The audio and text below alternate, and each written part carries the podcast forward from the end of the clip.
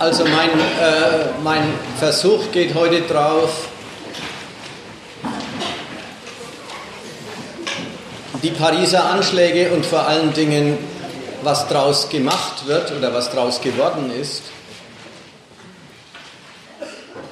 kritisch durchzunehmen. Und ich habe eigentlich vor, ein eher kurzes, kurze Rede zu halten damit dann möglichst viel Zeit ist, um darüber zu diskutieren und zu rechten, ob das in Ordnung geht. Ich will diese Pariser Attentate, ja, 130 tote Franzosen, in, wann war es denn, in den ersten Dezembertagen oder in den letzten Novembertagen des letzten Jahres,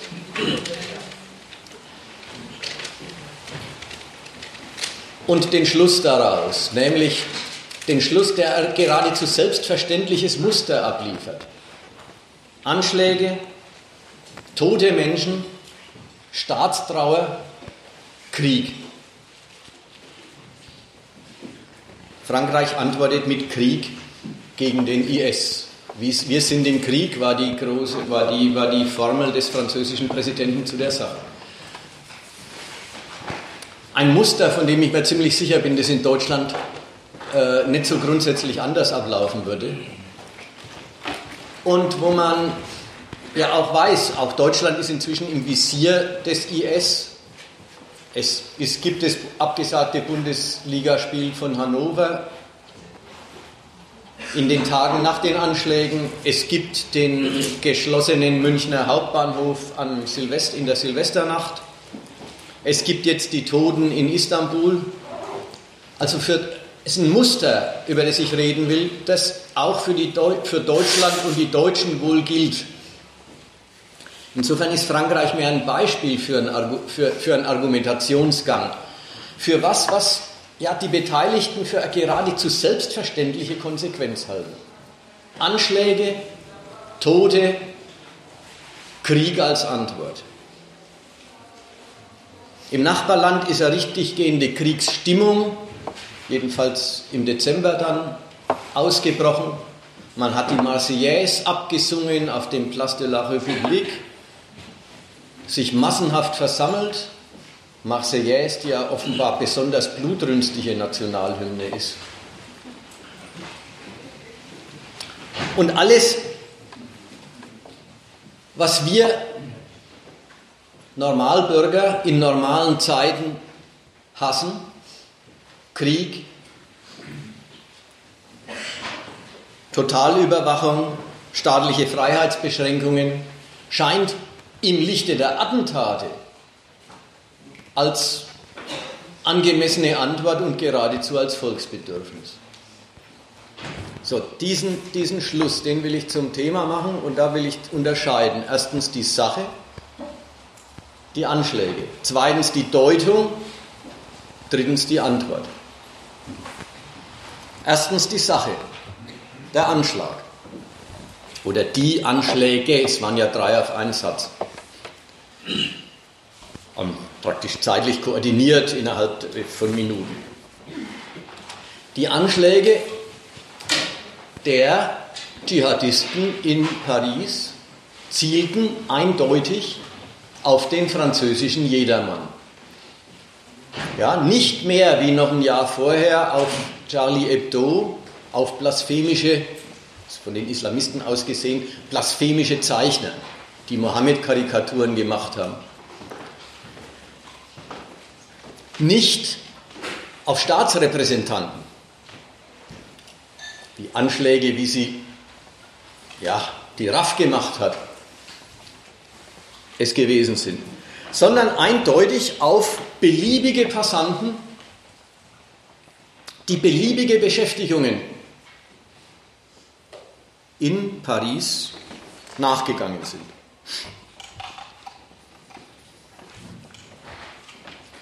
Der IS rechtfertigt, ja, das hilft nichts, hilft nichts. Der IS rechtfertigt seine Anschläge sogar mit dem sündhaften Leben von jedermann dort.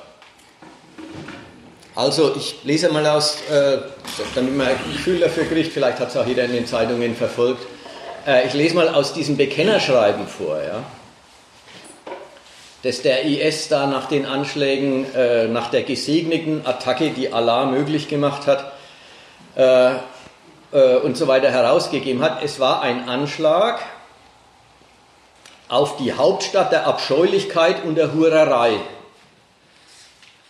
die Hauptstadt, die das Banner des Kreuzes in, in, in Europa trägt.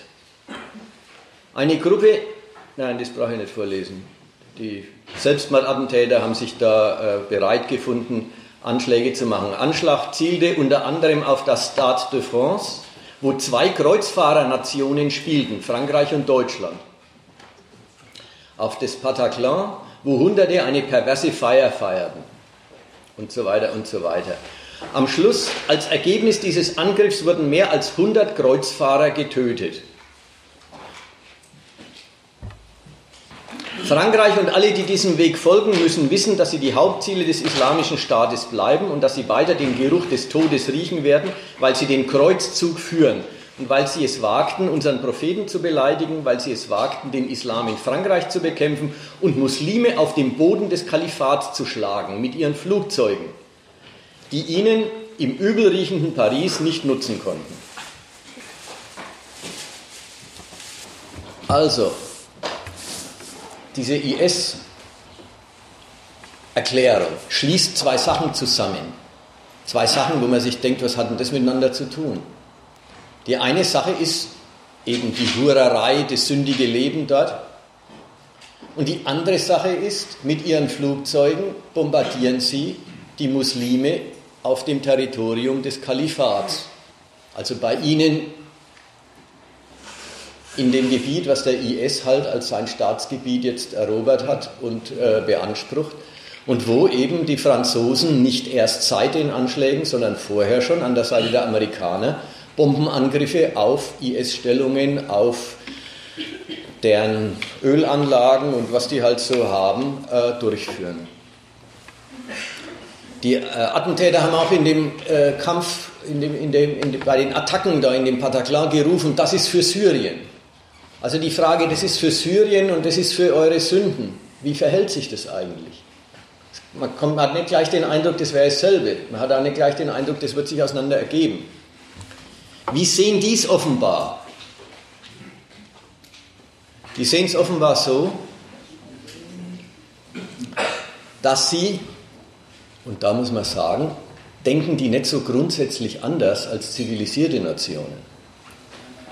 Dass sie die zerstörerischen, ruinösen Wirkungen der Machtentfaltung westlicher Staaten auf die muslimische Gemeinde, auf ihre Städte, dass sie die ruinösen Wirkungen und die ruinösen Wirkungen, die kann man dort besichtigen im, im Nahen Osten. Ein kaputter Irak, ein kaputtes Syrien, da gibt es kein Leben mehr, da gibt es keine Lebensgrundlagen mehr. Und wo sich der IS da in dem Machtvakuum, das die Amerikaner durch ihren Krieg und ihren Abzug hinterlassen haben, äh, breit gemacht haben, das ist halt einfach eine zerstörte Welt. Und der IS sieht diese Zerstörungen, die zerstörerischen Wirkungen der westlichen Macht. Sehr schnell dann auch die Wirkungen auf die Moral und die Lebensart der Moslems dort. Konsumorientierung, alles dreht sich ums Geld. Man muss Öl besitzen und es verkaufen, damit man an irgendwas kommt. Die Wirkungen der westlichen Macht, die schädlichen Wirkungen der westlichen Macht sehen sie als den Zweck der westlichen Machtentfaltung. Ja, sie unterstellen glatt, da kommt dann das Wort Kreuzfahrer her, die unterstellen glatt dem kapitalistischen Imperialismus, eben der Machtentfaltung der großen Mächte, die den Globus ökonomisch beherrschen und machtmäßig kontrollieren. Dem unterstellen sie, sie hätten nichts anderes im Nahen Osten vor, als die Moslems zu beleidigen und zu schänden. Dass da Wirkungen auf muslimische Gemeinden und die muslimische Lebensart existieren, das glaube ich sehr wohl. Aber dass der Westen den Zweck hätte, die muslimische Lebensart zu beschädigen, stimmt überhaupt nicht. Das ist eine Nebenwirkung, eine Nebenwirkung der Benutzung der Weltregion. Die halten die Wirkung für den Zweck und den Zweck für den Ausfluss einer Gesinnung. Also die fragen sich auch nicht, wozu ist denn das gut, die Muslim, Muslims zu beleidigen, zu schänden, zu entehren. Wollen die gar nicht wissen, sondern die sind sich ganz sicher. Das folgt einer Gesinnung.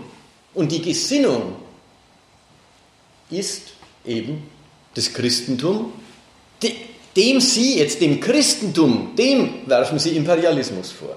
Und das ist eigentlich, das, die Chiffre dafür ist Kreuzfahrer.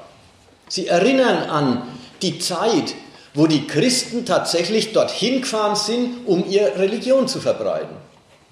Und das halten sie für die Motivation des Westens. Ne, nämlich, und wie gesagt, das, so ist das Feindbild auch vom Westen her immer konstruiert. Es ist nie die Wahrheit, aber es ist immer das gültige Feindbild. Nämlich, man meint, dass es dem Feind mit dem, was er anrichtet, um die Zerstörung dessen geht, was einem selber heilig ist. Und so konstruiert man sich dann den Feind. Weil ihnen selber der Islam heilig ist, weil sie selber sagen, ihr Lebensart ist das Schützenswerte.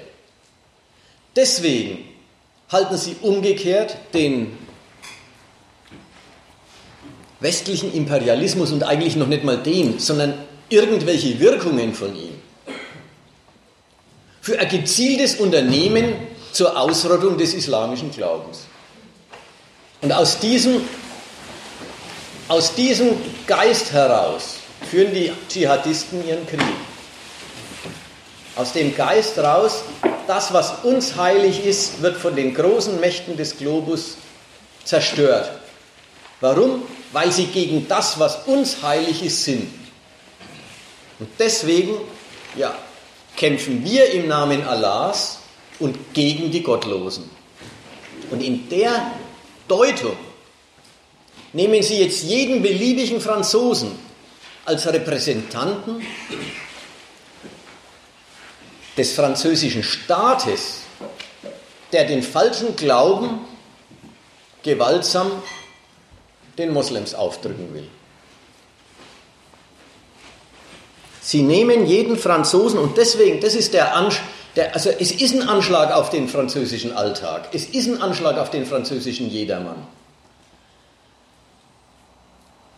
Aber der Anschlag findet natürlich nicht deswegen statt, weil in Frankreich die Leute Kaffee trinken wie in jeder anderen Stadt der Welt. Oder Musik hören, Heavy-Metal-Konzerte anhören.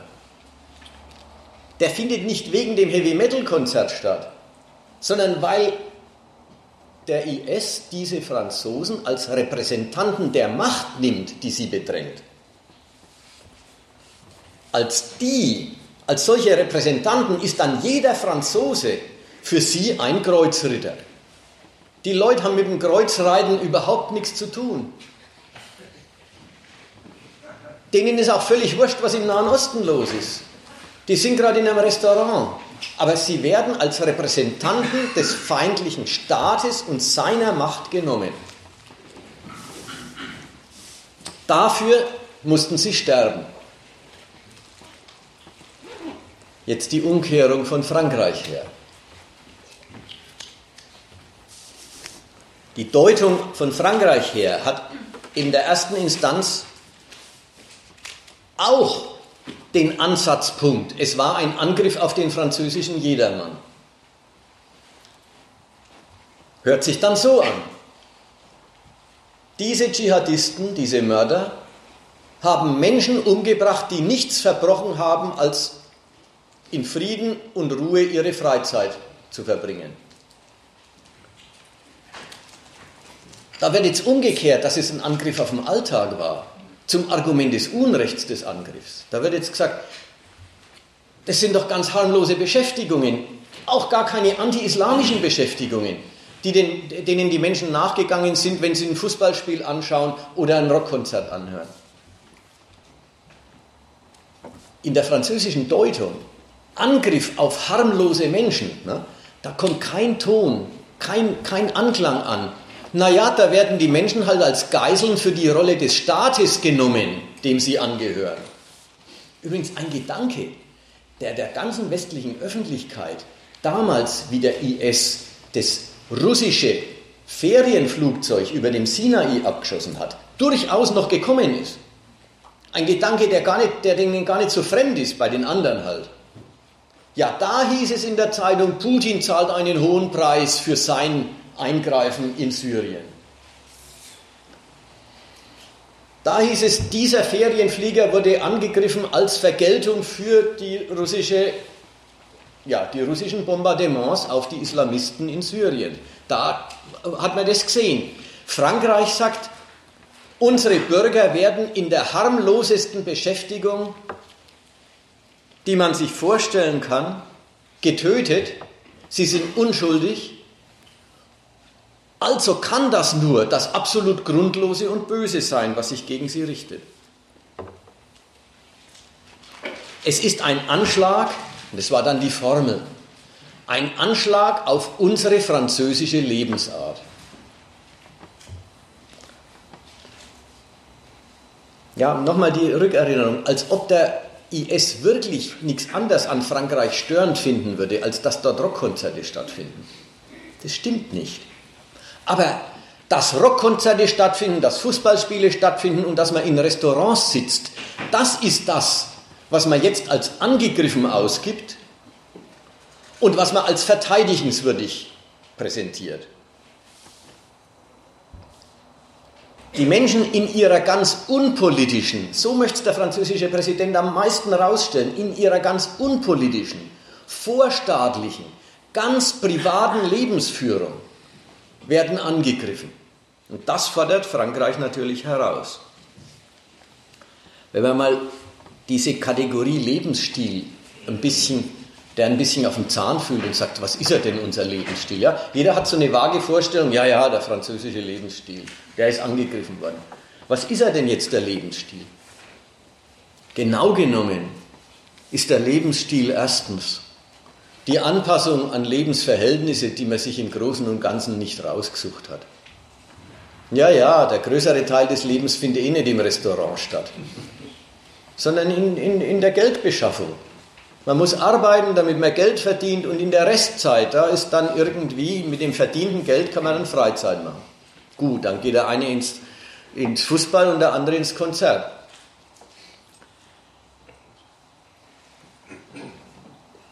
Das Zweite, also abgesehen von der Anpassung an, an, an eine Lebensumwelt, die man sich nicht rausgesucht hat, ist zweitens diese berühmte Freizeit, die den Lebensstil so charakterisieren soll. Die Freizeit ausgefüllt mit Beschäftigungen, die keineswegs die Franzosen eint. Also von wegen unser gemeinsamer Lebensstil. Diese Beschäftigungen drücken vielmehr die soziale Stellung der Leute in dem System aus drücken vielmehr aus, wer mit welchem Geldbeutel in der Freizeit wie weit kommt. Ja, und der eine ist im Edelrestaurant und der andere bei McDonalds. Aber dass das ein, ein Lebensstil sei, ist ja schon eine Fiktion, ist eigentlich eine Erfindung. Unser gemeinsamer Lebensstil sei angegriffen worden. Und während der gemeinsame Lebensstil von sich aus überhaupt von den Leuten, wenn sie den betätigen, auf sehr verschiedene Weise betätigen. Während der Lebensstil von denen aus überhaupt nicht gemeint ist als Bekenntnis zur Französität, wenn man das Wort mal durchgehen lässt, ja, was eigentlich nicht im Duden steht. Während es von denen überhaupt nicht gemeint ist als Bekenntnis zur französischen Eigenart, kommt jetzt der Präsident und verbucht den Alltag der Leute als ein einziges gelebtes Bekenntnis zu einer französischen Eigenart. Und die ist dann das Angegriffene und die ist dann das Schutzobjekt. Da merkt man, die, die Übersetzung von Toten, von Menschen, die bloß ihr Leben verloren haben, in Repräsentanten Frankreichs. Was der IS macht, wenn er sie angreift, das macht der Präsident, wenn er sie verteidigt. Die Leute, die da gestorben sind, sind Repräsentanten Frankreichs und damit was viel Höheres. als bloß die 130 lebenden Menschen, die jetzt Leichen sind.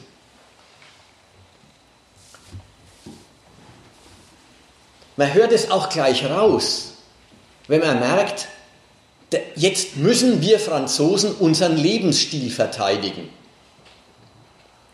Das hat die komische Seite und die bitter ernste.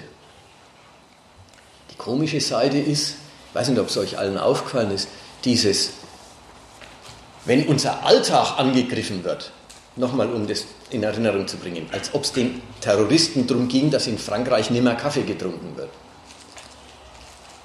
Wenn unser Alltag angegriffen wird, dann müssen wir unseren Alltag verteidigen, indem wir was? Indem wir jetzt erst recht zum Fußball gehen, auf große Plätze gehen, uns Konzerte nicht verbieten lassen. Man merkt, das ist, die, das ist die kindische Abteilung. Aber die kindische Abteilung ist nicht ganz aus der Welt, weil sie jetzt ja jeden Franzosen nahelegt, seinen Alltag als einen nationalen Widerstandsakt gegen den Terror zu interpretieren. Ja, kleine, kleine Exkurs an der Stelle. Ähm, Talkshow dieser Woche. In Deutschland ist die, äh, sind gerade die äh, Krawalle, die, Diebstahl, die Diebstählerei und die sexuellen Übergriffe auf, dem, auf der Kölner Domplatte von der Silvesternacht großes Thema. Da waren also auch dann natürlich wie bei Talkshow immer Betroffene eingeladen, wie sich's gehört. Und eine Gymnasiastin, die sehr schön reden konnte, hat also unter anderem gesagt, ob, ob sie jetzt Konsequenzen zieht und nächstens vorsichtig wird und ob sie eventuell nicht mehr zum Karneval geht. Köln ist doch Karneval groß. Sagt sie doch, sie geht zum Karneval, denn sonst hätten die, äh, sonst hätten die in dem Fall nicht Terroristen, sondern die Randalierer oder die Busenkrabscher, sonst hätten die ja schon gewonnen. Ja, als ob es denen darum gegangen wäre, dass niemand mehr zum Karneval geht. Das ist Blödsinn. Wenn die jetzt nächstens zum Karneval geht, ist es auch kein Widerstand gegen Ausländerübergriffe, sondern dann ist es nichts wie der Karneval, zu dem sie jedes Jahr geht. Und genauso ist in Frankreich auch. Aber jetzt soll man erstmal seinen Alltag interpretieren als Widerstandsakt gegen den Terror. Die Staatstrauer in Frankreich ist übrigens der große Akt dieser Umdeutung. Menschen, die gestorben sind, so gut es geht, zu Helden zu erklären ihnen eben die, das Etikett Repräsentant der französischen Eigenart zu sein, ankleben und daraus lauter Imperative für die lebenden Franzosen zu ziehen. Der eine Imperativ, klar, war jetzt schon gesagt, ist dieses den Alltag als Widerstandsakt auffassen und der andere Imperativ ist natürlich, wir müssen unsere Lebensart verteidigen und das ist als allererstes die Aufgabe des Staates. Ja, diese Umkehrung. Nicht der Staat ist das Erste, diktiert den Menschen Lebensverhältnisse.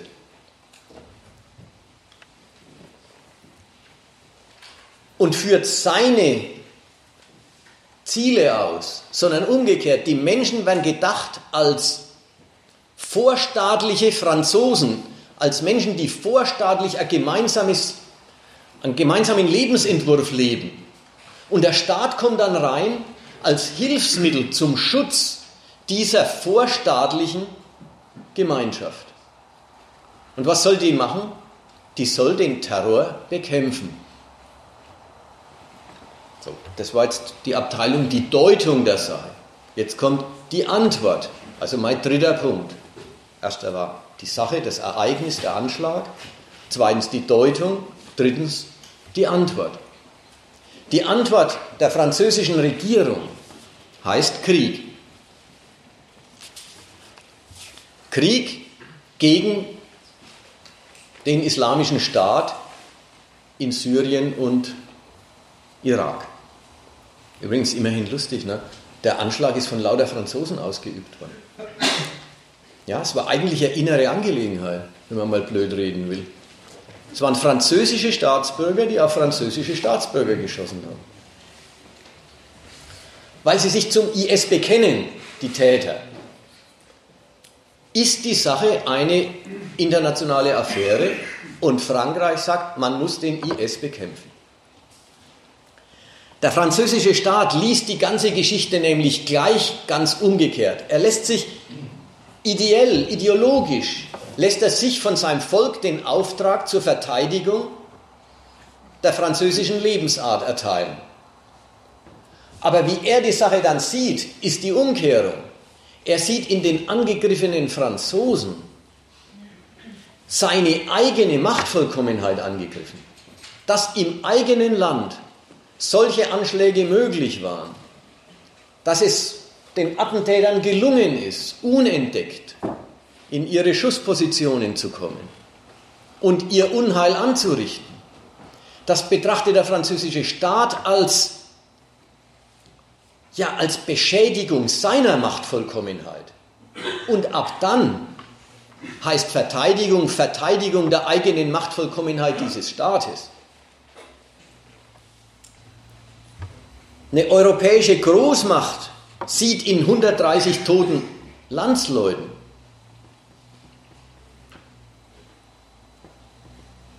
eine Missachtung der Rolle, die sie in der Welt spielt und sieht sich herausgefordert, diese Rolle, die sie in der Welt spielt, wiederherzustellen oder klarzustellen. Mit dem Schutz der Bürger, also Verteidigung unserer Lebensart. Aber man merkt ja auch, in Frankreich hat sich auch kaum einer aufgeregt und gesagt, hey, wir haben vom Staat den Schutz der Bürger gewollt und nicht äh, einen Krieg im Nahen Osten. Die Leute haben das schon richtig verstanden, wenn die französische Eigenart verteidigt werden muss. Dann ist was anders angesagt als französisches Leben. Mit Schutz der Bürger hat die Verteidigung des Staates dann nichts mehr zu tun. Oder anders ausgedrückt, mit dem Schutz der Bürger hat es bloß noch so viel zu tun, als die Sicherheit der Bürger einfach die abhängige Variable der Unangreifbarkeit der französischen Macht ist. Nur als Nebeneffekt eines unbezweifelbaren Machtmonopols des französischen Staats ist der französische Bürger sicher. Wenn dieses Machtmonopol bezweifelt wird, praktisch in Zweifel gezogen wird, weil welche sich nicht dran halten, dann heißt Sicherheit der Bürger herstellen, den Krieg durchstehen, der angesagt ist, wenn die französische Machtvollkommenheit wiederhergestellt werden muss. Diese Selbstbehauptung des französischen Staats hat dann auch eigene, ganz eigene Gesichtspunkte, die zum Teil mit dem IS überhaupt nichts mehr zu tun haben. Und mit einer Berechnung auf die Schonung der Bürger einfach überhaupt, äh, damit kann man es überhaupt nicht mehr in Beziehung bringen. Schauen wir uns jetzt also die Verwirklichung der Antwort durch den französischen Staat an. Also schauen wir, was macht er jetzt praktisch? Das erste Eigentümliche ist, ich weiß nicht, sage ich französisch richtig? Ah, es muss ja nicht französisch sein. Äh, der Präsident sagt, jetzt sind wir im Krieg. Und der eigentümliche Geschichte ist, man möchte fragen, wieso eigentlich erst jetzt? Die französische äh, Air Force hat die ganze Zeit schon im Irak bombardiert. Aufstellungen des IS geschossen. Es ist überhaupt nicht erst jetzt. Aber Frankreich sagt, jetzt sind wir im Krieg so im Sinn von, quasi bisher, das war eine Sache mit der linken Hand, das hat man halt so mitgemacht. Das war ein Teil der Außenpolitik, aber nicht Krieg, nichts, was wir für essentiell oder existenziell für unser Land halten. Jetzt ist es existenziell. Der IS muss fertig gemacht werden. Vorher soll er ja auch schon fertig gemacht werden durch französische Bomben. Jetzt wird sich auf den IS bezogen als unerträgliche Macht im Nahen Osten. Und dabei muss man auch wieder aufpassen, dass man ein bisschen was sortiert. Dass dieser IS in seiner religiösen Mission überaus brutal und barbarisch ist, ist seit ein paar Jahren bekannt dass sie in eroberten Gebieten große Teile oder Teile der Bevölkerung einfach Massenmorden, dass sie Frauen versklaven, dass sie Leute vor die äh, Alternative stellen, sich äh, zu konvertieren oder umgebracht zu werden, dass sie gewisse Geiseln, welche die sie für Repräsentanten des Westens halten, vor laufender Kamera köpfen. Alles das ist bekannt und schon eine ganze Weile unterwegs. Moralisch ist er schon lang verurteilt. Aber praktisch hat, sich, hat, hat der IS in der Vergangenheit eine Art, ja, eine Art Staatsgründung hingelegt. Und zu Staatsgründungen pflegen sich andere Staaten außenrum und die Weltmächte immer sehr taktisch zu stellen. Da fragen alle Beteiligten mehr, was kann man daraus machen? Denkt man mal zurück, ich weiß nicht, wer sich noch gut erinnern kann oder wer da damals noch eine Zeitung gelesen hat. Es ist jetzt äh, keine 20 Jahre her, dass die Jugoslawienkriege waren. Ja, Zerfallskriege eines europäischen Staates. Die Serben waren die eine Partei, Kroaten, Slowenen, dann Herzegowina äh, und so die andere Partei. Und äh, die haben sich einen Krieg geliefert, um, wir wollen nicht mehr Jugoslawien sein, sondern selbstständig. Und die Serben haben gesagt, doch, ihr sollt noch Jugoslawien sein und Jugoslawien wird unter serbischer Führung zusammengehalten. Das war der Krieg. Alle Welt außenrum, allen voran die Deutschen, haben gesagt, was kann man da draus machen? Deutsche Außenpolitik hat sich ganz schnell als, wir sind die Schutzherren der Selbstständigkeit der Unterrepubliken. Haben einfach den Separatismus gefördert. Nicht so grundsätzlich anders haben sich die Weltmächte oder die angrenzenden Mächte auf den IS bezogen in den ersten Jahren seines Großwerdens. Die Vereinigten Staaten haben dem, IS, dem Großwerden des IS eine Weile zugeschaut. Sogar die Bedrohung der Hauptstadt des Irak, also Bagdads, die Bedrohung Bagdads zugelassen weil sie darüber die irakische Regierung zu einer Kursänderung zwingen wollten. Die anderen Nachbarn, die Türkei, von den IS durchaus als eine ausnutzbare Macht in ihrem Kampf gegen die Kurden, in ihrem Kampf gegen den Assad. Die Saudis fanden den IS nicht nur geistesverwandt, was den wahhabitischen Islam betrifft, sondern die Saudis fanden den, Islam, äh, den IS auch nützlich in ihrem Kampf um die Vormacht in Syrien und damit gegen, Einfluss, gegen den Einfluss, den der Iran über die Hisbollah und die Schiiten auf die Region ausübt. Also alle, alle möglichen Anrainer haben mit dem IS durchaus auch was anfangen können. Sie haben sich auf den bezogen, wie, man sich auf, wie sich Staaten auf fremde Staatsgründungen halt beziehen. Richtet sich es gegen mich oder kann ich es ausnutzen? Und da ist man gegen Krieg gar nicht einfach grundsätzlich negativ eingestellt, sondern manchmal ist ein Krieg ganz nützlich. Man fördert sie. Die, die Türkei hat ihnen Waffen zukommen lassen. Die Türkei hat sich selber als Rückzugsgebiet des IS angeboten.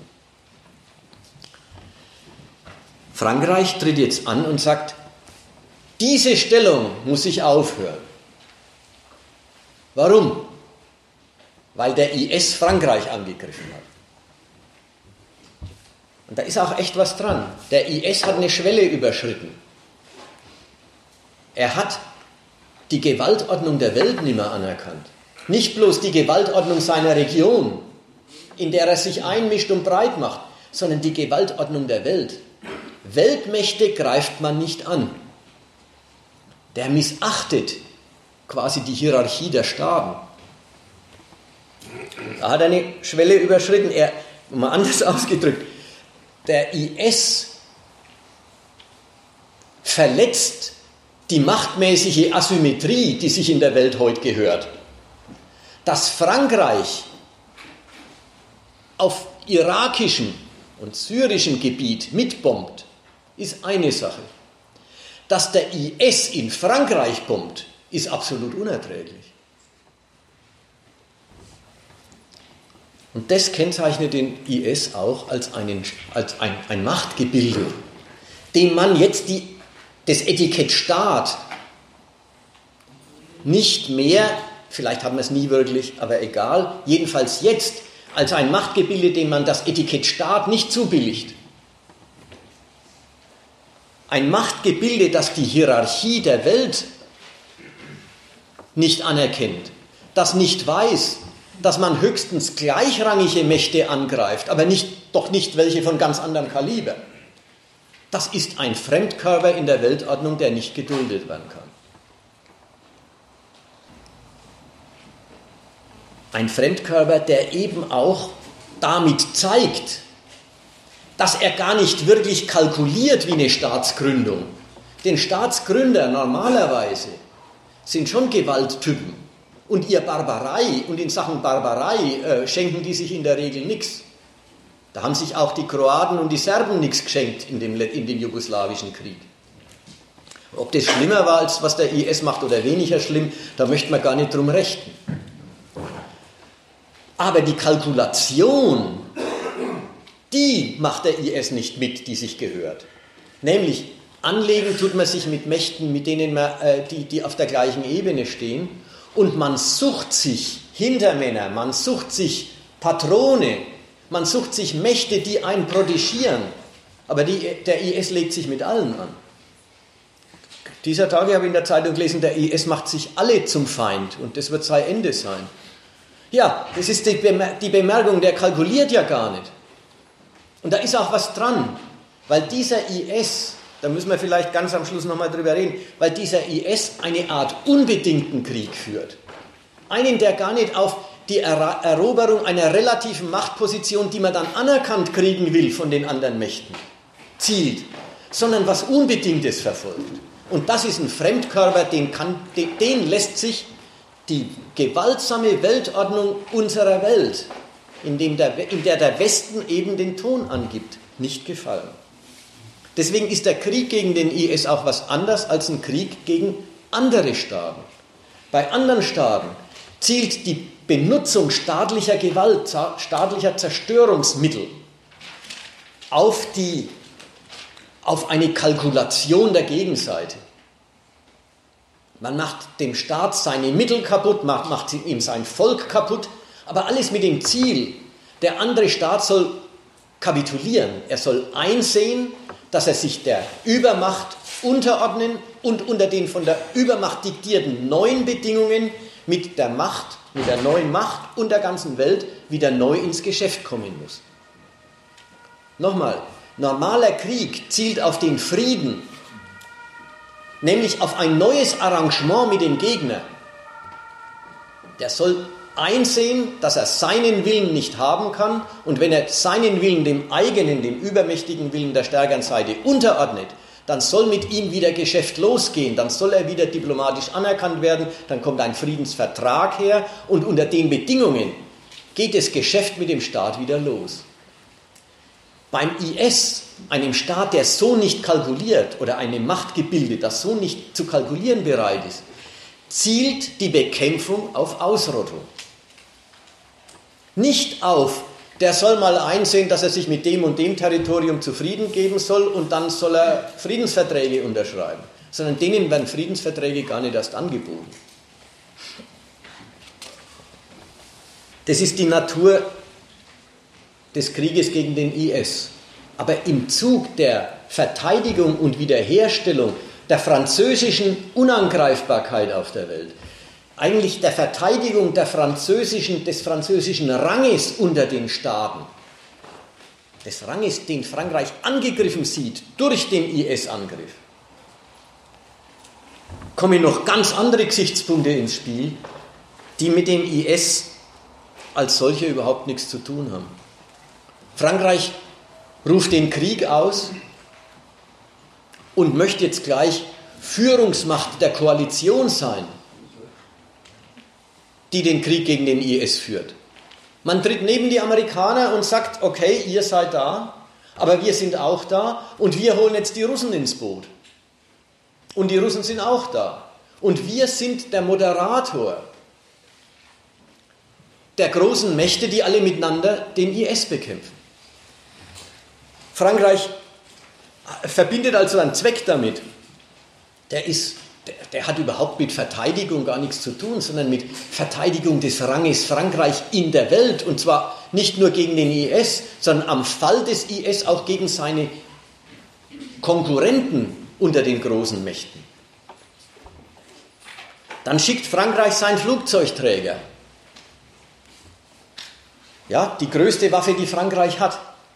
Da weiß man nie genau, ist es jetzt militärisches Mittel, weil man das braucht, oder ist es die Demo, das ist Frankreich sich schuldig. Das muss ein Land wie Frankreich vorlegen. Das Eigentümliche ist, äh, wenn Frankreich so auftritt, wir sind als die Macht verletzt, die wir sind, da haben die Partnernationen durchaus Verständnis dafür. Also das sagt Deutschland dann mal nicht, ach die Grand Nation, so grand ist sie gar nicht mehr. Ja? Das kann man in Deutschland dauernd, dauernd hören, wenn es ums Geld geht, um den Euro, um die Stabilitätskriterien. Immer wieder gibt es das, um, um die französische Arbeitslosenstatistik. Immer wieder gibt es das, die Grand Nation, ja, ja, die Franzosen, immer Grandeur. Aber was ist denn wirklich dahinter? Wenn Frankreich sagt, wir sind angegriffen und jetzt im Krieg, wir fordern die Solidarität der Partner, dann sagt niemand, äh, nein, sondern sagen sie erst alle ja. In der Dimension der Solidarität drückt sich dann schon wieder aus, wie viel, wie viel Anerkennung man diesem französischen Bedürfnis zuerkennt oder nicht. Aber zunächst allgemeine Anerkennung. Und dann merkt man, was jetzt dann Frankreich für, ich erzähle sie bloß kurz hin, damit man deutlich kriegt, dass das mit Antwort auf den Terror längst nichts mehr zu tun hat. Was Frankreich damit alles verbindet. Frankreich benutzt jetzt die Lage, es ist beschädigt und hat Anspruch auf die Solidarität seiner gleichrangigen Konkurrenzmächte. In dieser Rolle sagt Frankreich, wir rufen nicht die NATO an, sondern die EU als Verteidigungsbündnis. Und man denkt, die NATO ist das eigentliche Kriegsbündnis des Westens und viel potenter als die EU. Da kommt es dann wieder gar nicht darauf an, dass es der potenteste ist, sondern da kommt es darauf an, dass es die Einheit ist, wo nicht Amerika das Sagen hat. Da ist, da ist die ganze Kriegführung gegen den IS, ist jetzt dem Ziel unterstellt, Frankreich möchte sich als eigenständige und als Europa führende Macht präsentieren. Frankreich benutzt die Attacken sogar ausdrücklich als Gelegenheit, einmal das Verhältnis zur deutschen Führungsmacht umzukehren. Nicht immer, wie jetzt am Fall Ukraine und am Fall Osterweiterung überhaupt und schon gleich am Fall Griechenland, den Deutschen die Führung überlassen müssen und als Frankreich letzten Endes den Juniorpartner Deutschlands spielen müssen, sondern jetzt nimmt Frankreich den Standpunkt ein, wenn es um Krieg geht, ist Frankreich die Führungsmacht Europas und Deutschland der Juniorpartner. Und die Gelegenheit wird ergriffen und durch, durchgezogen. Die Gelegenheit wird auch noch dahingehend erweitert, dass man den Deutschen sagt, und übrigens, wenn es um Sicherheit geht, dann könnt ihr euch eure Maastricht-Kriterien an Hut stecken. Ja?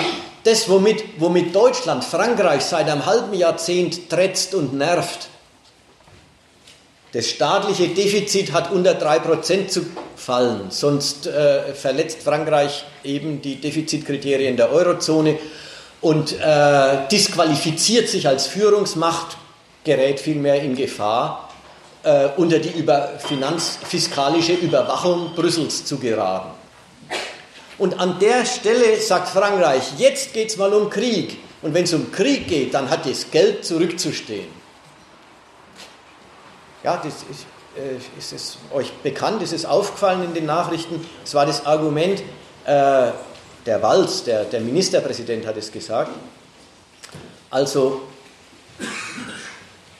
die Sicherheit rangiert höher als die Stabilität der Währung.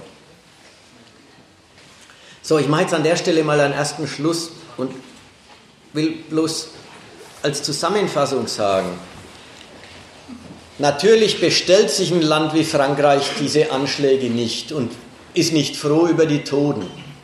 Aber als Land, als Nation macht der Staat was draus, was mit den Leichen überhaupt nichts zu tun hat. Und dem Volk wird eine Verbindung dazu hergestellt, indem die Opfer der Anschläge selber als Repräsentanten Frankreichs aufgewertet werden. Arme Menschen, die jetzt tot sind, kriegen gesagt, ihr steht für Frankreich und deswegen gehört ihr, äh, deswegen gehört sich die Antwort. Machen wir einen Punkt an der Stelle. Punkt mehr will ich da gar nicht sagen. Kann später vielleicht noch ein Wort über die innen, äh, innere Bekämpfung des Terrors reden. Aber mir kommt es auf, diese, auf diesen Dreischritt an. Die, der Anschlag und seine Eigentümlichkeit. Die Deutung und die Antwort. Und alles passt aufeinander wie rote Rüben und Musik.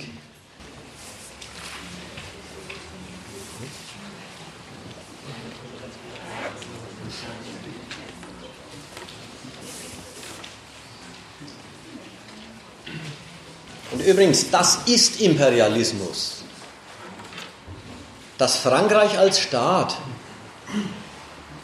auf, auf einen ganz gewaltmäßig, auf einem ganz anderen Rang besteht, beharrt,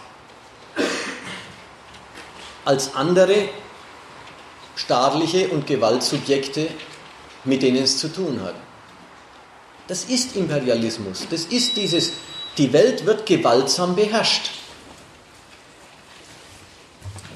Aber gut, ich wollte jetzt erstmal äh, Pause machen und sagen, äh, lasst mal hören, ob es verstanden ist, ob es gebilligt ist und ob es und als Ganzes ein Beitrag ist zu den Fragen, die sich auch euch anlässlich dieser Ereignisse stellen.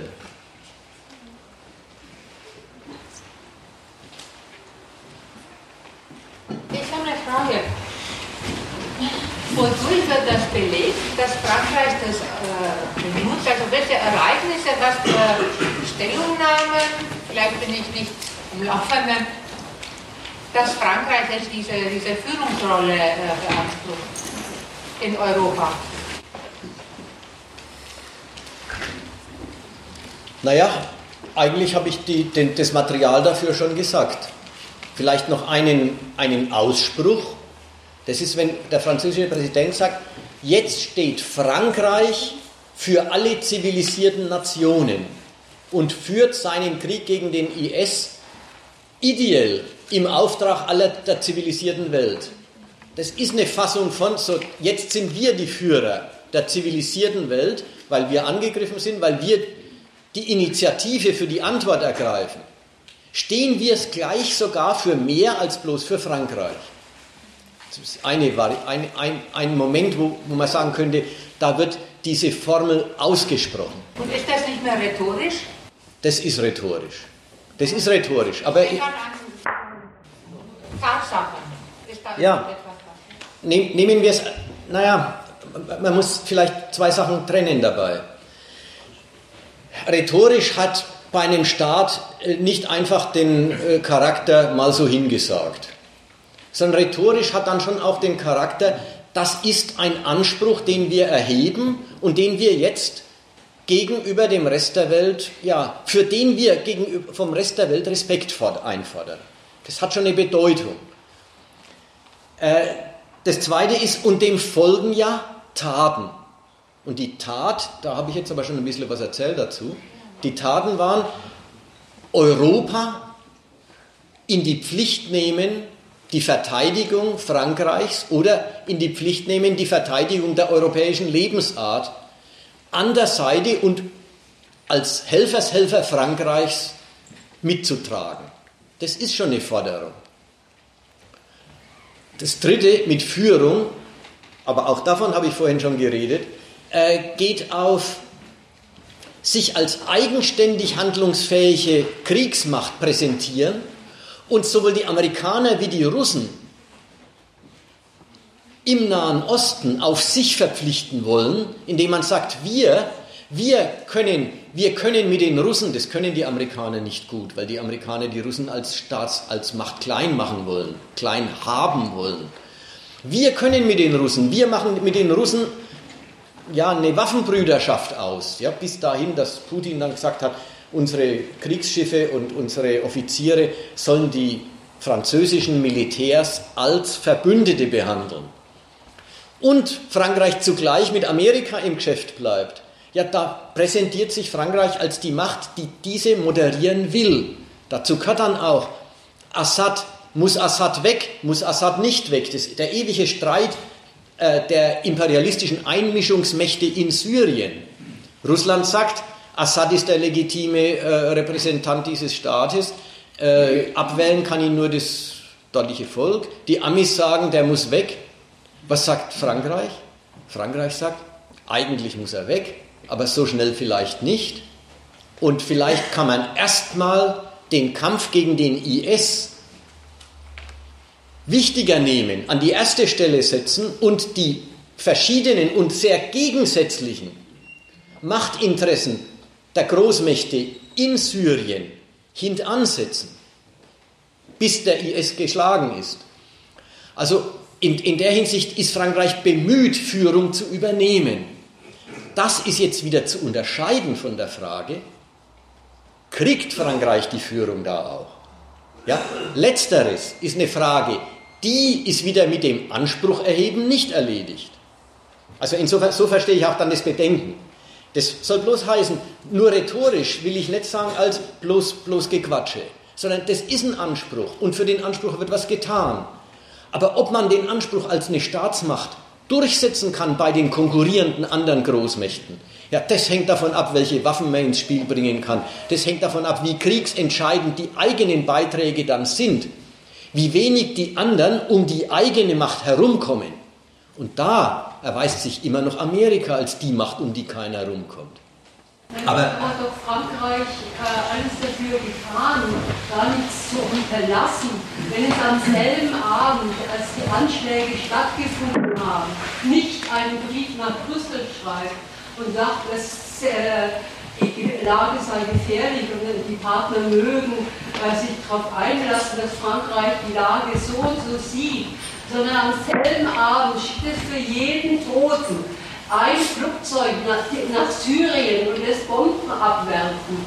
So setzt ein imperialistischer Staat, der Führung übernimmt, Fakten, um die die anderen schon gar nicht mehr herumkommen. Ja, er setzt Fakten, das kann man absolut sagen. Er setzt Fakten und er fragt auch niemanden, ob er das darf oder ob es den anderen recht ist, ob sie mitmachen wollen. Das ist alles richtig. Ob sie um die Fakten herumkommen, hängt wieder an der Wucht dieser Fakten. Ja. ja. Sehr geehrte Damen und Herren, ich bin Kurde aus Türkei. Ich glaube, einziger Muslim Und dieser islamische Terror ist kein etwas Neues. Ich bin 47 Jahre alt, ich war noch kleiner glaube 1978 Iran mit Irak gekämpft, fünf oder sieben Jahre. Und ich bin jetzt 47 Jahre alt, immer noch Krieg, islamisches Land. Ich bin wegen Kurden und Sozialisten, ich war ehemalige auch Asur, seit 20 Jahren ich lebe in Deutschland. Und ich seid nach Deutschland gekommen, ich habe diese Christenleute kennengelernt. Ich sage, jeder Muslim nicht zum Moschee geht. Normalerweise jeden Sonntag zur Kirche geht, beten für Christenleute.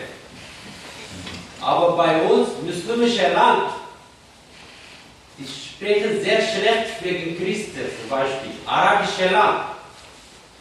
Bei uns, ich war noch kleiner, wegen arabischer Land, immer gesagt, die Araber kann ihre Mutter Farbiermittel zum Vater verkaufen. Und noch sagen Schauspieler, die arabischen Leute ist so. Äh, braucht nicht viel diskutieren und so. Diese diese Terroristen ist keine etwas Neues. Und wegen Europa zum Beispiel Deutschland und Amerika, Frankreich, die meisten tanken und Waffenproduktion. Und genau wie eine Bäckerei backen Brot wegen Verkaufen. Und Deutschland tanken Waffen wegen Verkaufen. Und die verkaufen diese islamischen Leute und diese Leute, gesagt, kann wegen Geld, wegen dieser Kapitalist, kann ihre Brüder toten, ihre Vater toten, ihre Aber letzte Zeit hat noch schlimm geworden, jetzt Türkei auch viel geholfen zu islamischen Terroristen mit LKW, 20, 40 LKW Waffen, Tanken nach Syrien geschickt. Und jetzt hat selbe Problem wieder, noch schlimmer als Syrien, wegen Kurden und wegen, ich bin Aleviten. Ich habe zwei Probleme gehabt in Türkei wegen Religion, Aleviten, wegen Kurden. Wegen das ist auch nach Deutschland gekommen. Bei uns sagen Deutschland schönes Land. Aber ich glaube schön, das schöne Land. Und unser Führer war Karl Marx. Wegen das ich schön, schön zu hören. äh, aber äh, du musst mal schauen, wo, äh, worauf willst du hinaus? Was soll die Botschaft sein? Was willst du uns sagen? Sagen, ich habe äh, gehört, das ist, jedes dritte Wort äh, Frankreich, Frankreich, das ist, ich finde normal, Frankreich hat viel, über 50 Jahre diese Marokkaner, Tunesier, Algerier, Ägypter hat Kolonie. Wegen das hat mehr Kontakt mit diesen Islamisten. Und letzte Zeit jeder Land hat wegen Kapitalisten, wegen Geldverdienen hat mehr mit den Terroristen Kontakt. Ich hoffe, geht es weiter gut, aber ich glaube nicht. Wie gesagt, diese islamischen Leute, es ist alles Terroristen keine normale Menschen, Sozialisten oder Kommunisten oder demokratische Leute. Ich sage, die deutsche Kollegen, bitte versuchen mit sie. Jetzt, ich habe Angst, auch Angst selbst mit U-Bahn fahren oder mit dem Bus fahren oder mit dem eine Kaffee, Cafeteria, Kaffee trinken. Jede Ecke hat gefällte Leute. Ich sage so, weißt du. Äh, ja. Genau, vielleicht kommt noch türkische Kollegen oder Islam, ich glaube keine. Alles deutsche Kollegen. Ähm, jetzt müssen wir mal wieder Schluss machen damit, ja? Okay, vielen Dank. Okay.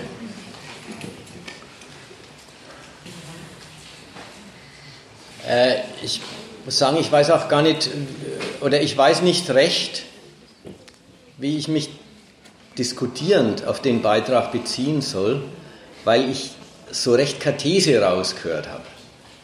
Es waren eine Reihe von Thesen. Die eine These war, der IS ist nichts Neues, sowas gibt es schon lange in der Gegend. Der, Schiit, der Konflikt zwischen Schiiten und Sunniten ist schon alt, ja. Aber ich, kann, ich tue mich einfach hart auf das zu beziehen, was wir hier, äh, was wir hier bereden. Jetzt wollen wir mal schauen, vielleicht ist noch das Argument mit, jetzt äh, muss man Angst haben, selber in der U-Bahn zu fahren. Vielleicht möchten wir da mal einen, einen, eine kleine Klarstellung, ja. Vielleicht der Hinweis auf die Waffen, Waffenlieferungen von hier, diese Krise, das hat er noch erwähnt. Naja, die Waffenlieferungen, das, da merkt man halt, Waffenlieferungen ist halt der Export von, der Export von Machtmitteln. Und der Export von Machtmitteln dient immer dem Exporteur.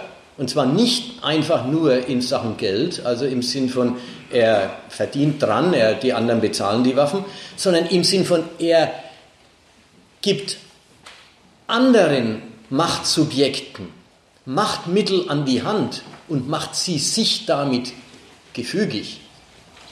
Das ist die Weise, Einfluss zu üben. Wenn Deutschland der drittgrößte Waffenexporteur ist der Welt, weiß nicht, ob es stimmt, vielleicht der viertgrößte, äh, dann ist es, eine, dann ist es nicht eine Weise, einfach eine Weise, wie alle Welt es kennt. Ja, ja, schmutziges Geld verdienen. Sondern dann ist es eine Einflussnahme auf die, auf die Gewaltkonkurrenzen auf dem Globus. Man stützt seine Leute. Und Deutschland hat sich jetzt in diesem ganzen Konflikt die Kurden rausgesucht im Nordirak. Die Kurden als ihr Partei, deren Selbstbehauptung Deutschland unterstützt und damit einen Fuß in, der, in den Gewaltfragen der Region hat. Gut, aber das ist auch so ein Exkurs. Ich glaube, der Beitrag, der ging darauf, äh, zu sagen, ach Gott, du erzählst da viel über Frankreich, über, was weiß ich, auch noch Amerika, jetzt über Deutschland. Ähm, aber das wahre Monster sind doch die Moslems. Das ist doch das wahre Monster, das muss man sich klar machen, das sind Terroristen.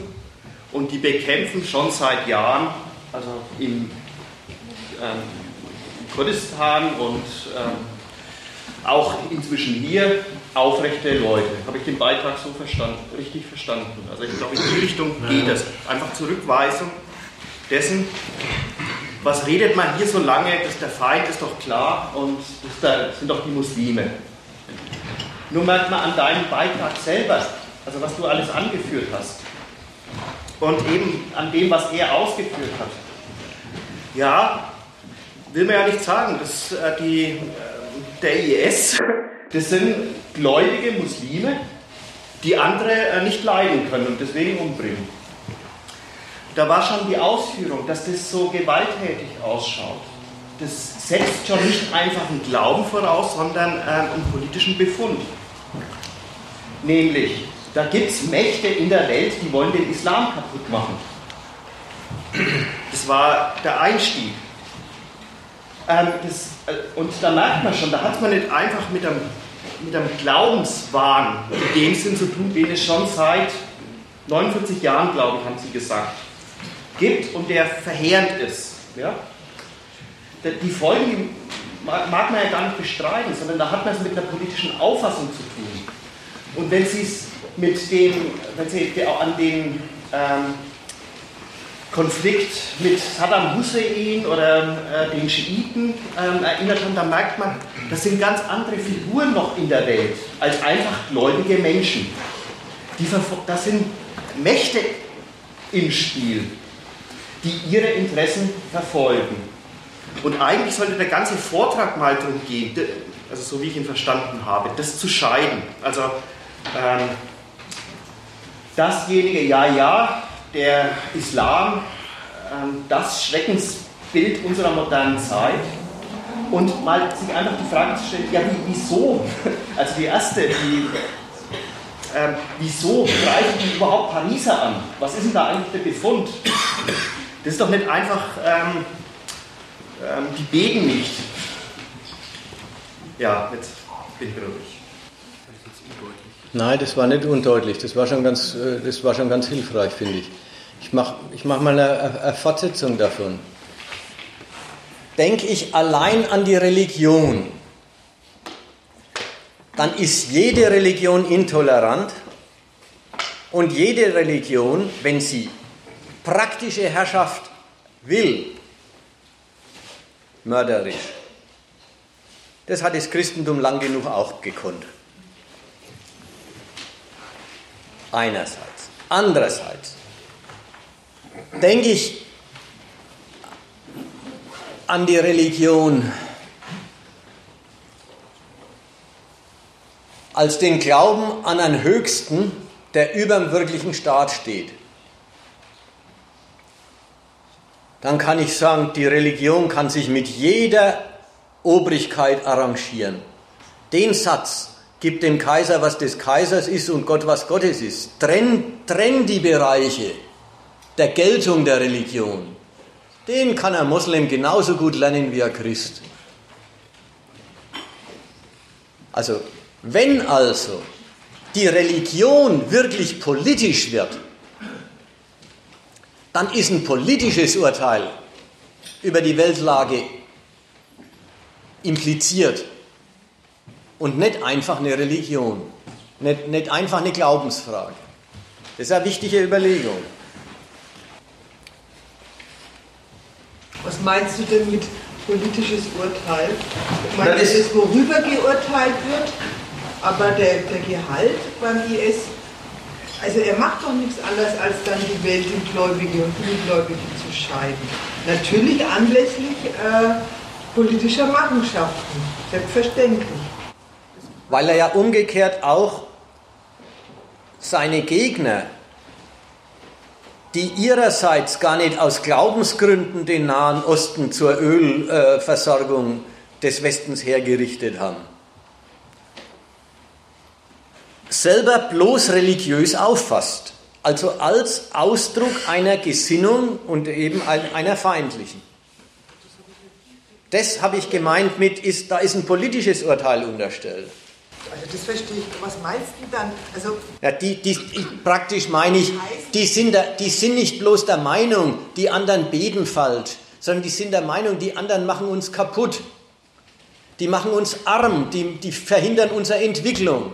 Oder die zwingen uns Entwicklung auf, wo wir gar keine Entwicklung brauchen können. Das ist, die sind der Meinung, die anderen tun uns in den materiellen politischen Hinsichten ein Unrecht. Und das wird verstanden als Ausdruck der falschen Gesinnung. Okay. Und nur wenn man das zwei, nur, nur wenn man die Kombi macht, wird die Religion politisch. Ich kann es noch mal von ganz anderen Eck her aufrollen, aber das ist dann wieder eine andere Variante. Ich weiß aber nicht, ob, das, ob man das jetzt überhaupt soll. Überlegen wir doch lieber mal noch ein bisschen an dem, an dem rum, was uns, hier, was, was uns hier aufstößt. Der IS sagt, er will den Glauben, er, er will ja, er, er will das. Da haben wir übrigens einen Artikel in der, von einem Jahr ungefähr gemacht, wo wir diese Rede von dem al-Baghdadi, äh, wie, wie sie Mosul erobert hatten, ein äh, bisschen analysiert haben. Er will dafür sorgen, dass die Moslems wieder mit erhobenem Haupt durch die Welt laufen können. Er will dafür sorgen, dass der, den Moslem jeder ehrt. Da merkt man, was die als, was die als quasi als, äh, als Schadensdiagnose auffassen. Alles, was sie an Unterentwicklung, an Armut, an Schädigung ihrer Weltregion kennen, fassen sie als Missachtung der Moslems auf. Und dann gilt ihr Krieg der Wiederherstellung der Ehre der Moslems. Also auch in der Hinsicht meine ich, das ist, äh, das ist, eine, äh, das ist eine, politische, äh, eine politische Diagnose, die als ja, quasi wie, wie wenn Frankreich sagt, die Attentäter bekämpfen unsere Lebensart. Genauso sagen die IS-Leute, der Westen bekämpft unsere Lebensart. Und was sie jetzt machen ist, sie verteidigen ja, die Selbstachtung, die sie für ihre Lebensart äh, empfinden und denken sich, sie sind der, mit der ganzen Welt im Krieg, weil die ganze Welt den Moslem verachtet. Man merkt, der Gedanke ist gar nicht so viel anders als, bei, als der Gedanke, äh, wenn der Westen sich ein Feindbild macht. Der Unterschied ist bloß, beim Westen ist äh, ein materielles Staatsinteresse, die Welt benutzen, dahinter. Und dort ist es nichts wie die Negation dessen, dass man die Übermacht der anderen Seite gelten lässt. Also das, das hat was Idealistisches, was die treiben, weil es eigentlich dann wirklich die, das Opfer des wirklichen Lebens für die Ehre ist. Ja, die sagen, sie wollen einen Weltstaat des Islam errichten. Aber tatsächlich ist es doch äh, äh, ein Angriff aus absoluter Ohnmacht raus. Wenn, wenn der Krieg mit Selbstmordattentätern geführt wird, dann zeigt es schon, dass die Mittel, die Macht der anderen Seite wirklich anzugreifen, nicht existieren. Ja, dann muss man mal den Obama hören, wie der darüber redet. Der hat jetzt bei dieser State of the Union äh, Message da von vor zwei, drei Tagen, hat er gesagt, naja, der islamische Staat, eine ernste und schlimme Bedrohung für Privatmenschen ist er schon. Aber unsere Staaten gefährdet er nicht. Ganz lustig, dass der, äh, dass der, äh, merkt man auch, das ist die Zurückweisung dieses französischen Gewichts. äh, das der da dem gibt. Und er will halt sagen, er lässt sich nicht in einen unbedingten Krieg mit diesem, mit diesem Gewaltsubjekt reinziehen. Und da macht er die Sache auf einmal klein und sagt, ja, ja, Privatleute können die schon umnieden, aber an die staatliche Macht reicht es doch nie und nimmer ran. Er hat sogar den Satz gesagt, wenn, wenn alle Welt sich empört, ganz merkwürdig für so einen Präsidenten, alle Welt empört sich über die Brutalität und Inhumanität und sagt, es verlangt eine Antwort, sagt der Präsident. Naja, wenn Menschen meinen, sie wollen sich umbringen, dann können sie dabei ziemlich viel Unheil anrichten. Ja, der, der, der, der zeigt am Selbstmordattentat, gegen das kann man sich nicht gut wappnen, gegen Selbstmordattentat. Und die können Unheil anrichten, aber ist ja durch ihre eigene Auslöschung. Also warum erzähle ich das? Das war jetzt bloß ein Beitrag. Der amerikanische Präsident charakterisiert die Natur der Herausforderung, die der IS ist. Und das charakterisiert ein bisschen den IS, der selber gar nichts anderes als die super gewaltsame Verteidigung einer muslimischen Lebensart, die die selber schon untergehen sehen, ist. Einer muslimischen Gemeinde, die, von der sie selber schon erleben, dass es sie nicht mehr gibt. Deswegen gilt der IS ja auch als Bedrohung für die Moslems selber. Der will denen ein Gemeindeleben aufzwingen, das die meisten Moslems heute selber gar nicht mehr praktizieren. Ich habe jetzt noch eine Frage, gerade im Kontext von dem, dass äh, Obama die so runterspielt. Du hast ja auch vorhin gesagt, das Ganze hat eine neue Qualität bekommen mit dem Angriff auf Paris, weil sich die Staaten oder insbesondere da Frankreich angesehen hat, äh, oder die Weltordnung und insbesondere die Hierarchie der Staaten angegriffen gesehen hat. Ähm, aber die fliegen doch jetzt schon Bomber seit ähm, anderthalb Jahren da und die, die hat ja vorher schon auch was dran gestört. Und ähm, Könntest du mal ein bisschen was dazu sagen, was die, getrennt von dem, dass die jetzt ihre Machtfülle äh, angegriffen gesehen haben, was die vorher an dem IS gestört haben, weswegen sie nicht wie die arabischen Nachbarn da spekuliert haben, ja, vielleicht könnte man mit dem was anfangen oder nicht. Das hieß ja von Anfang an gleich, die sind die Barbaren, die muss man eigentlich umbringen, mit denen kann man nicht reden. Der Krieg, den Amerika gegen den IS schon länger führt und eine Koalition schmiedet, wo dann alle möglichen Staaten, unter anderem auch Frankreich, schon länger dabei waren. Ne? Der Krieg hat was Eigentümliches von den Amis oder von dieser ganzen westlichen Koalition aus. Es ist ein Krieg, von dem die jetzt wieder quasi geradezu prinzipiell auf der Asymmetrie beharren. Ja, wir bombardieren dort, aber Boots on the Ground kommen nicht in Frage. Und zugleich sagt amerikanische, sagen amerikanische Militärs und alle anderen auch, wirklich schlagen kann man den IS nicht, wenn man keine Soldaten, wenn man den Krieg nicht wirklich auch am Boden führt. Von Amerika aus hat es richtig die Formel gehabt, ja, wir dämmen den ein. Verbunden mit dem Gedanken, und dieses Machtphänomen wird noch zehn Jahre im Nahen Osten rumwesen. Also richtig mit dem, mit dem Argument, so furchtbar eilig mit dem Kaputtmachen, davon haben wir es nicht. Wir tun genug dafür, dass der sich nicht etablieren und immer solider werden kann. Aber wir sind nicht die, ja, wir sehen uns von dem nicht so weit herausgefordert, dass wir es nötig finden, ihn von der Erdoberfläche äh, zu tilgen. Und diese Art, wie gesagt, äh, diese Art ist in Amerika und zur Jahreswende auch ein bisschen in die Kritik geraten. Da hat Obama immer gesagt, ja, ja, wir dämmen den ein. Und dann hat es Politiker in den USA gegeben, im Gefolge der französischen Anschläge, die gesagt haben, ewig bloß eindämmen geht nicht. Es, man muss das Ziel, machen, äh, das Ziel sich setzen, den zu zerstören, den IS. Und dann hat der Obama äh, quasi das konzidiert und gesagt, okay, langfristig muss die Zerstörung rauskommen. Aber seine Strategie geändert hat er deswegen nicht. Also das, man, man, man merkt, Feind waren die die ganze Zeit, aber eigentlich ein Feind, den man, äh,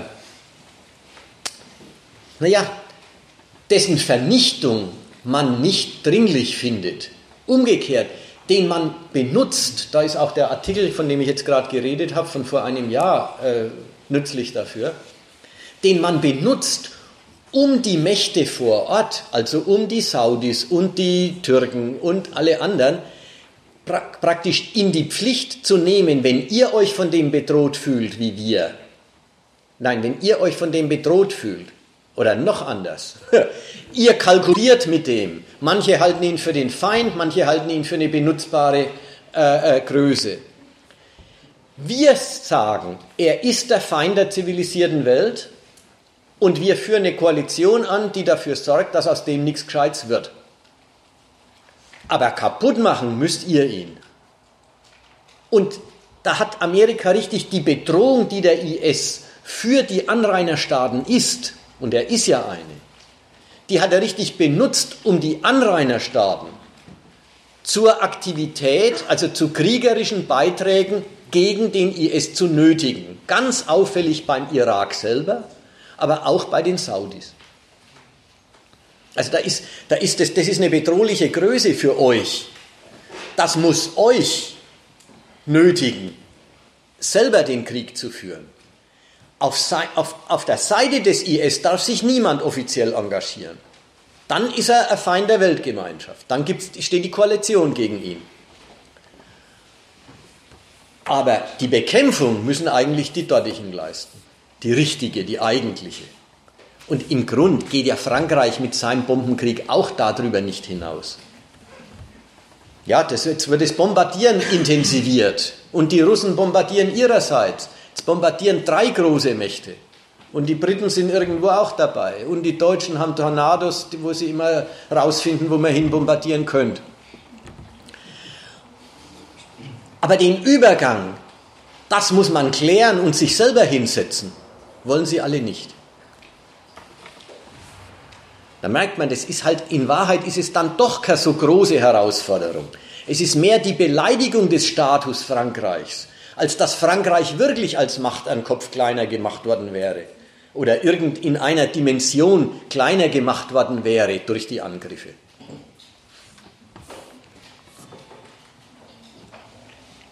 Wenn es gar keine Beiträge und keinen Redebedarf mehr gibt, dann mache ich noch einmal einen Blick auf die innere Bekämpfung des Terrors. Der französische Staat hat jetzt nach innen natürlich ganz schnell Gibt es eine Meldung? Nee. Äh, der französische Staat hat nach innen äh, natürlich ganz schnell, ich sage natürlich, er hat ganz schnell Konsequenzen gezogen und als allererstes natürlich mal überall Polizei und Militär an den U-Bahn-Aufgängen, in den großen Plätzen, in den, in den Bahnhöfen aufmarschieren lassen. Er hat dann 0, nix die Verfassung erst außer Kraft gesetzt, dann umgeschrieben damit die Polizei und die Geheimdienste alles das dürfen, was er für nötig findet. Und alles das sollen und dürfen die Bürger als, naja, das macht der Staat eben, um weitere Anschläge zu verhindern und um uns zu schützen. So dürfen Sie es verstehen. Tatsächlich gilt auch nach innen, dass der Staat erstmal sein Gewaltmonopol durch, den, durch, das Auf, durch das Auftreten einer unkontrollierten, feindseligen Gewalt herausgefordert und beschädigt sieht und dass sein Bemühen der Wiederherstellung und der Lückenlosigkeit des eigenen Gewaltmonopols dient. Der Schutz der Bürger ist wenn dann das Abfallprodukt der Lückenlosigkeit der staatlichen Kontrolle, aber es ist nicht so, dass die staatliche Kontrolle nichts anderes zum Zweck hat als den Schutz der Bürger. Da zeigt der Staat, worauf der ganze Frieden und worauf die ganze liberale Ordnung beruht. Worauf die ganze Freiheit beruht, die die Bürger genießen. Auf der Lückenlosigkeit und Unbezweifeltheit der staatlichen Kontrolle über die Bürger. Das finde ich ist mal eine ganz interessante Entdeckung. Man denkt, wir leben in einem liberalen Staat und das tun wir ja auch. Aber liberal ist er dann und deswegen und genauso lange, wie keine autonome Gewalt sich irgendwo regt. Wenn sich da was regt, dann wird deutlich, dass die ganze Liberalität bloß die, das Legersein dann ist, wenn Bezweiflungen der Staatsmacht nicht existieren. Existieren sie, kommt immer die Kontrolle zuerst und dann erst die Freiheit. Das heißt, Freiheit ist dann das, was übrig bleibt, wenn die Kontrolle komplett ist. Da merkt man auch, da dreht sich dann auch um. Der liberale Staat, wenn er das Recht durchsetzt, ist durchaus geduldig und wartet aufs Verbrechen. Ja, erst das Verbrechen, dann kommt die Polizei und ermittelt und dann erst kommen die Richter und sagen, gut, das wird jetzt sanktioniert. Der Staat lässt den Rechtsbruch zu, ehe er ihn sanktioniert. Gibt es aber im Land eine politische Richtung oder gar eine Richtung, die Gewalt benutzt für ihre Zwecke, dann ist der staatliche Zweck ein anderer. Dann wartet er nicht mehr auf die Tat und sagt, hinterher kommt schon der Richter, sondern dann hat die staatliche Kontrolle den Zweck, die Tat im Vorfeld zu verhindern, den unerlaubten Gewaltgebrauch zu verunmöglichen. Und letzteres ist nur mit Totalkontrolle zu haben. Ja, wie verhindert man. Ja, ja, ja. Ich fand das insofern ein bisschen einseitig, weil ich das, mitbekommen habe, auch das ein deutlicher Wunsch wirklich der Bevölkerung war, die jetzt auch wirklich der Meinung war, durch mehr Polizei und Militärpräsenz sind wir jetzt wieder sicherer, weil vielleicht noch ein Anschlag folgen ja, könnte. Ja. Und das jetzt nur sozusagen äh, den, den, den Wille des, des Staates äh, zu, zu sehen, die Kontrolle auszuweiten, glaube ich, ist insofern ein bisschen zu einseitig, vor allem weil da, glaube ich, auch die Präsenz gerade bei irgendwie Vorstädten von, von Paris mehr wäre, wo irgendwie alle paar Monate die, die Riots irgendwie abgehen, als jetzt eben eher in Kaffeestraßen und weiter, wo es eigentlich immer ruhig ist, so, sozusagen. Wo es, wo es kein, vielleicht weiß ich nicht, Potenzial der, der Gesellschaft gibt, irgendwie auf, ähm, Aufstand oder irgendwie quasi sich irgendwelche Freiräume äh, zu schaffen. Deswegen fand ich das ein bisschen zu einseitig irgendwie und auch nicht so zutreffend. Also sicher spielt es damit rein auch. Das ist vielleicht, ein, vielleicht irgendwie ein Ereignis, was irgendwie äh, auch irgendwo praktisch ist für, für manche Motive, aber. Also ich wiederhole mal den, äh, den Einwand, dass ich ihn richtig verstehe. Das, das Hauptargument war, es ist doch echt ein Bedürfnis der Bevölkerung nach Sicherheit und nicht einfach der Standpunkt der Staatssicherheit. Ist, ist das, war das der Gedanke? Beziehungsweise zu glauben, dass man jetzt, also die Bevölkerung glaubt schon zum Großteil, wir brauchen jetzt diese Sicherheitskräfte. Das glaube ich auch. Die glauben das. Und ich möchte ein bisschen sagen, und ich möchte eigentlich darüber reden, was sollen wir von dem Glauben halten? Sollen wir uns dem anschließen oder sollen wir den Glauben äh, kritisch besichtigen? Das auf jeden Fall. Das ist die Frage, also das ist die Frage, die ich. Ich will nicht bestreiten, dass die das glauben, ja. Das ist, will ich gar nicht bestreiten. Ja. Also ich glaube auch nicht, dass durch eine viel höhere Präsenz irgendwie. Also dass, dass sie so, so nötig war. Aber sie haben doch eher darauf abgezielt, dass die Präsenz nicht da war. Also dass quasi die, die Präsenz letztendlich nur, nur da war, die Bevölkerung sozusagen weiter kontrollieren zu können. Nein, das will ich jetzt gar nicht sagen. Ich will gar nicht sagen, dass der Zweck jetzt der wäre, die Bevölkerung, die sowieso brav ist und das französische Leben lebt und seinen, äh, seinen Geschäften nachgeht, wie sich's gehört, die äh, speziell unter Kontrolle zu nehmen.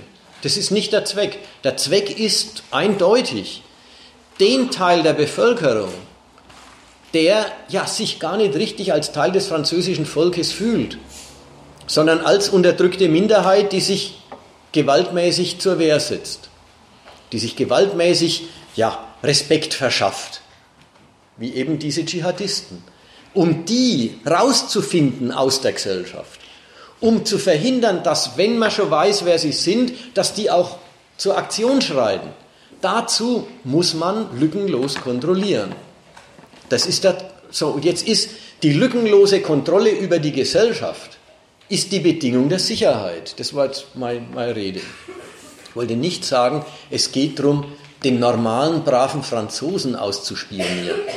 Nein, wenn, dann müsste man umgekehrt sagen, Sie müssen jetzt schon, also Frankreichs Sicherheitsbedürfnis spioniert den normalen, jedenfalls wenn er ein Moslem ist, den normalen, braven muslimischen Franzosen aus, um herauszufinden, ob der ein möglicher Schläfer ist, der nächstens zuschlägt, oder doch bloß der brave Moslem. Ja. Ja. In dem Zusammenhang kann man ja zynisch schon sagen, dass die Anschläge wahnsinnig hilfreich waren. Weil also dieses Interesse hat der französische Staat wahrscheinlich sowieso seit jeher gehabt, wie jedes äh, Staat, das auf seinem eigenen Gebiet hat, diese Art Sicherheit durchzusetzen. Ähm, und die Anschläge haben ja schon zu einer geeinten Öffentlichkeit geführt, wo sich jetzt tatsächlich keiner mehr hinstellt so richtig und, und irgendwie eine Gegenöffentlichkeit aufbaut, äh, die eben eine Verfassungsänderung unmöglich macht. Oder zumindest in der Öffentlichkeit breit kritisiert. Es ist, wird ja anscheinend irgendwie, ja, geht ja durch. Ne? Also die französischen Behörden können jetzt eben durchgreifen, wie sie es gerne wollen. Und das Militär kann eben überall hingestellt werden. Ja, das ist sicher, die, die, die, die zweite Hälfte ist sicher zu billigen. Die, die, die sehe ich voll ein. Ja? Das ist jetzt, diese ganzen Verschärfungen der Gesetze und die Kontrollmaßnahmen gehen jetzt ohne Widerspruch durch. Und auch bis weit in die linken Parteien hinein, die immer gegen sowas gewesen waren, hält man jetzt den Mund bei sowas. Das ist richtig. Bloß den einen Satz, die, waren, die Anschläge waren nützlich, weil sie dem Staat quasi den Vorwand liefern, das zu tun, was er immer schon will. Da habe ich Zweifel. Nützlich im Sinne von, von hilfreich dabei. Also ähm, man kann es halt verwerten. Dazu. Das, die Seite verstehe ich ja. Die Seite, das will er immer schon. Das ist die Frage, ob, ob er an der mitmachen soll. Das will er, sobald er die Bedrohung irgendwo empfindet. Richtig, genauso, genauso. Sobald er die Bedrohung empfindet. Und der moderne bürgerliche Staat hat nicht das Bedürfnis, äh, immer totalere Kontrolle durchzusetzen, sondern umgekehrt, er setzt die Bravheit seiner Bevölkerung, dass die alle kapitalistische Konkurrenzsubjekte sind, Geld verdienen wollen und sich an diese Regeln halten. Das setzt er voraus sei Frieden, auch sei Liberalität, beruht darauf, dass er sich darauf auch in weithin verlassen kann. Dass die Bürger den Staat akzeptieren als den Rahmensetzer ihrer Konkurrenz. Nur wenn er auf Kräfte stößt, die sich dieser Logik nicht unterordnen, dann wird auf einmal deutlich, worauf die ganze Liberalität beruht nämlich auf, die Lücken, auf der Lückenlosigkeit dieser Unterordnung. Nur das, nur das wollte ich sagen. An, ansonsten, ich, es ist nicht so, dass unser Staat oder der französische dauernd danach lurt, äh, ob er nicht was verschärfen könnte. So ist es nicht, sondern wenn die ihren Laden in Ordnung haben, dann sind die ganz zufrieden, dass er in Ordnung ist. Nur, worauf, was heißt in Ordnung sein? Es heißt, dass im Grund das ganze Volk nach diesen Regeln spielt und dass niemand, jedenfalls nichts, was halbwegs als Macht auftreten kann, das prinzipiell in Frage stellt. Wenn das aufkommt, dann erweist sich der Staat als eine Gewalt, die erst ihre eigene Lückenlosigkeit verteidigt, ehe es an irgendwas anders geht. Okay. Und meinst du das mit der Lückenlosigkeit verteidigt? Wenn eine unkontrollierte Gewalt im Staat auftritt, eine politische Richtung, der IS ist jetzt ein Beispiel, in Amerika sind es meinetwegen diese rechten Militias, woanders sind es Kommunisten die die Ordnung nicht gelten lassen, sondern sich als Macht aufbauen, die die Macht, die die Ordnung kontrolliert und aufrechterhält, herausfordert, dann weiß die Staatsmacht nichts Wichtigeres als ihre Unbezweifelbarkeit an die allererste Stelle zu rücken und die durchzusetzen. Das, das habe ich gemeint damit. Ja, aber ist denn nicht das Wichtige wie, wie, wie der Staat es macht, dass er nämlich ab sofort darauf ähm, auf Sachen kommt, die er denkt, außer Acht gelassen zu haben. Dass er jede Meinung von jedem Muslim in jedem minderletzten Dorf äh, genau beäugen kann von Geld. So, so, sodass er äh, bei sich eine Lückenlosigkeit herstellt. Der ist auch objektiv, äh, hat es ja keine Lücken gegeben, außer dass halt äh, Anschläge gemacht worden naja. sind. wegen einer Lücke. Doch. Na, die, der Anschlag ist die Lücke kann ja nicht sagen, äh, es hat keine Lücke gegeben, aber es gibt, es gibt eine unkontrollierte Gewalt im Land. Ja, das ist ja das Ärgernis des Staats. Ansonsten finde ich den Beitrag völlig richtig. Der hat bloß nicht den Charakter des Einspruchs. Das ist ja wie die Weiterung. Das war ja auch das Argument. Das verhält sich wie das und wie. Dass der Staat seine Souveränität nach innen an die erste Stelle setzt und Kontrolle beansprucht, ist, die, ist der Zweck und jetzt geht es genau in dem Sinn, wie der Beitrag lief, weiter. Wie tut er das? Ja, das ist der Übergang zur geheimdienstlichen Beaufsichtigung der Gesellschaft und der Übergang zur Gesinnungskontrolle.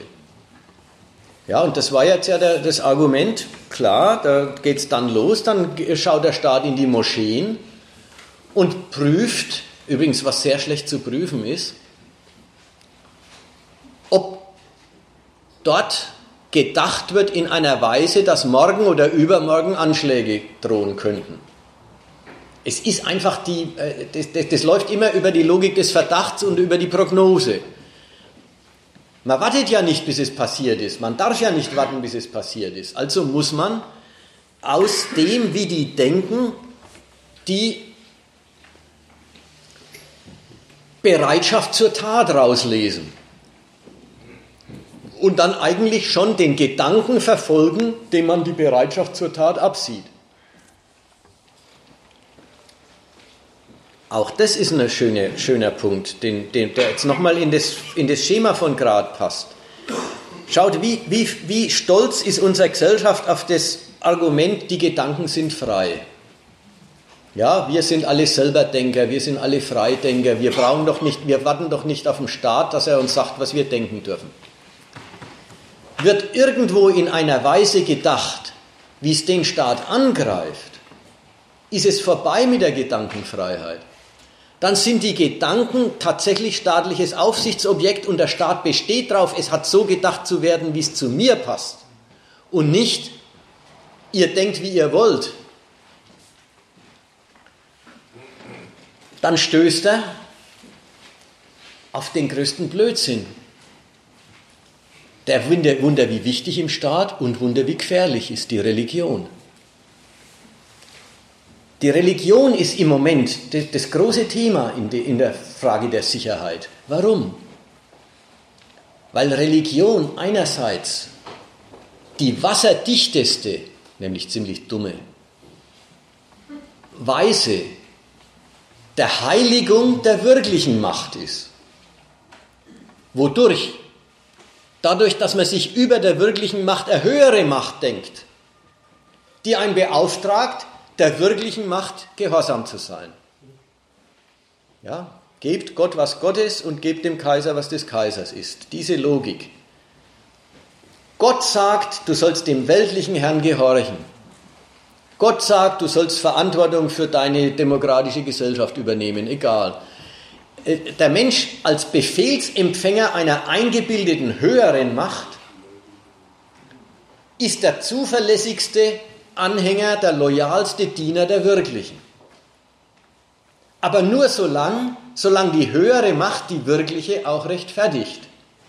Deswegen ist die Religion genauso, wie sie das vom Staat gehätschelte, gepflegte Mittel der Loyalität ist eines, eines falschen Denkens, welches sehr nützlich ist für einen Staat.